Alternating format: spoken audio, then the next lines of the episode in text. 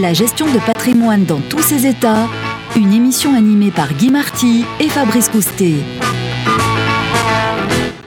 C'est la rentrée avec Guy Marty. Alors Guy, après euh, cette crise Covid, on se prépare à une rentrée économique compliquée. Est-ce que les particuliers doivent s'inquiéter? Alors déjà, euh, si on a le moral, l'économie ira mieux. Donc euh, ce serait une première raison d'essayer de, ne pas trop s'inquiéter.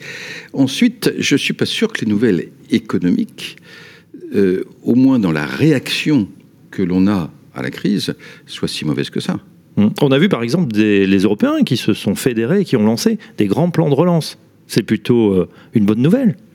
Ah, tout à fait. Alors, il y a ce qu'on voit et il y a ce qu'on ne voit pas. Ce qu'on voit, c'est un début de solidarité.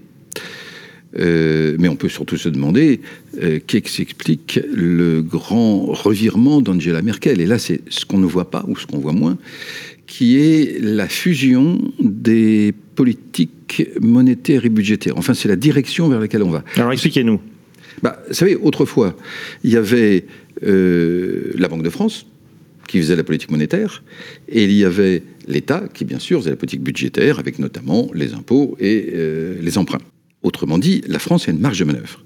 Avec l'Europe, chaque pays a perdu une partie de sa marge de manœuvre alors que l'Europe n'en avait pas. À partir du moment où on réconcilie budgétaire et monétaire à l'échelle européenne, au moins on recrée une marge de manœuvre pour réagir en cas d'événement.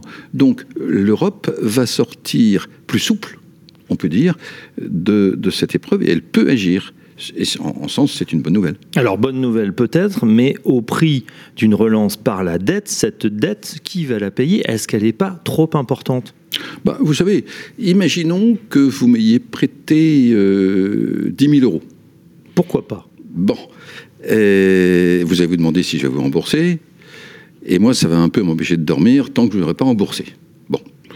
Si finalement je vous dois un million d'euros, bah vous savez que vous ne retrouvez pas, et, moi finalement, euh, ça ne m'inquiète plus du tout. Autrement dit, on a passé le seuil, et je crois qu'il faut vraiment s'en rendre compte, on a passé le seuil au-delà duquel les dettes ne sont plus remboursables. Alors, on continue à faire semblant, mais en réalité, on va passer dans un autre système monétaire qu'on ne connaît pas encore, mais ne croyez pas que les dettes seront remboursées un jour. Qu'est-ce que ça veut dire en termes euh, physiques, c'est-à-dire pour les actifs, pour l'immobilier ou pour la bourse?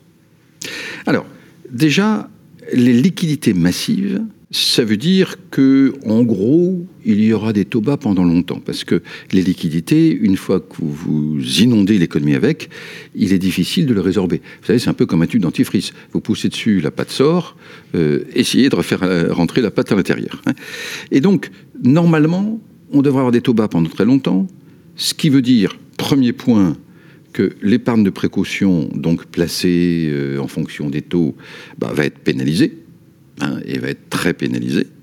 Ça veut dire aussi que l'emprunt va être favorisé, parce que de toute façon, il faudra bien que les mm. systèmes bancaires continuent à gagner un peu de sous. Et puis, ça veut dire aussi inflation, mais inflation des actifs, parce que quand on dit qu'il n'y aura pas inflation, c'est vrai qu'on voit difficilement comment, comment il y aurait une inflation des salaires ou des prix. Mais par contre, s'il y a beaucoup d'argent, ça fait monter les actifs. Ça veut dire qu'on va avoir plutôt une hausse de l'immobilier ou au contraire une baisse? Là, il faut surtout ne pas confondre le long terme et le court terme. C'est-à-dire, euh, je prends l'exemple du logement. Des valeurs, voire la hausse des valeurs euh, dans le logement, il y a bien entendu l'énorme quantité d'argent. C'est un actif, ça monte. Mais à court terme, ça peut se passer très très brutalement, voire très différemment du long terme. C'est-à-dire qu'il y a de la demande et il y a de l'offre.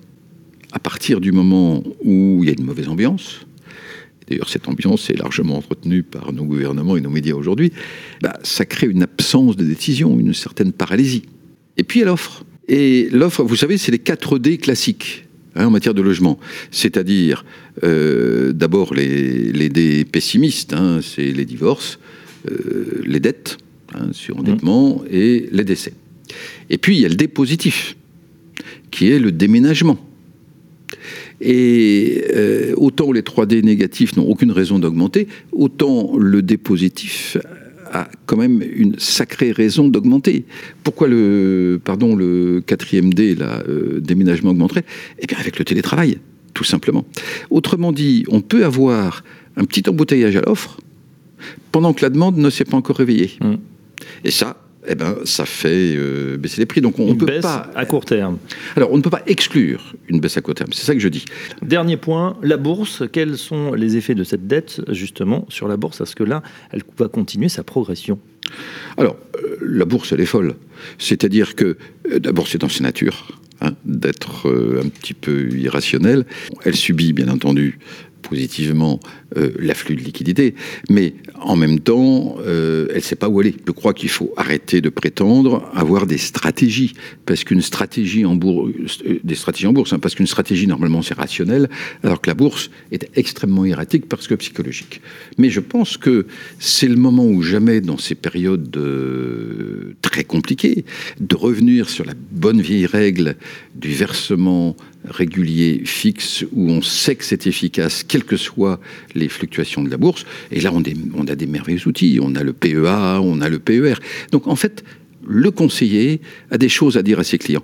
Il, il a des choses à dire sur le monde en général, et puis aussi sur euh, l'application concrète euh, à l'immobilier et à la bourse. Bah voilà, du coup, on s'inquiète pas trop et on souhaite une bonne rentrée à tout le monde. À très bientôt, Guy. À bientôt, Fabrice. La gestion de patrimoine dans tous ses états, une émission animée par Guy Marty et Fabrice Coustet.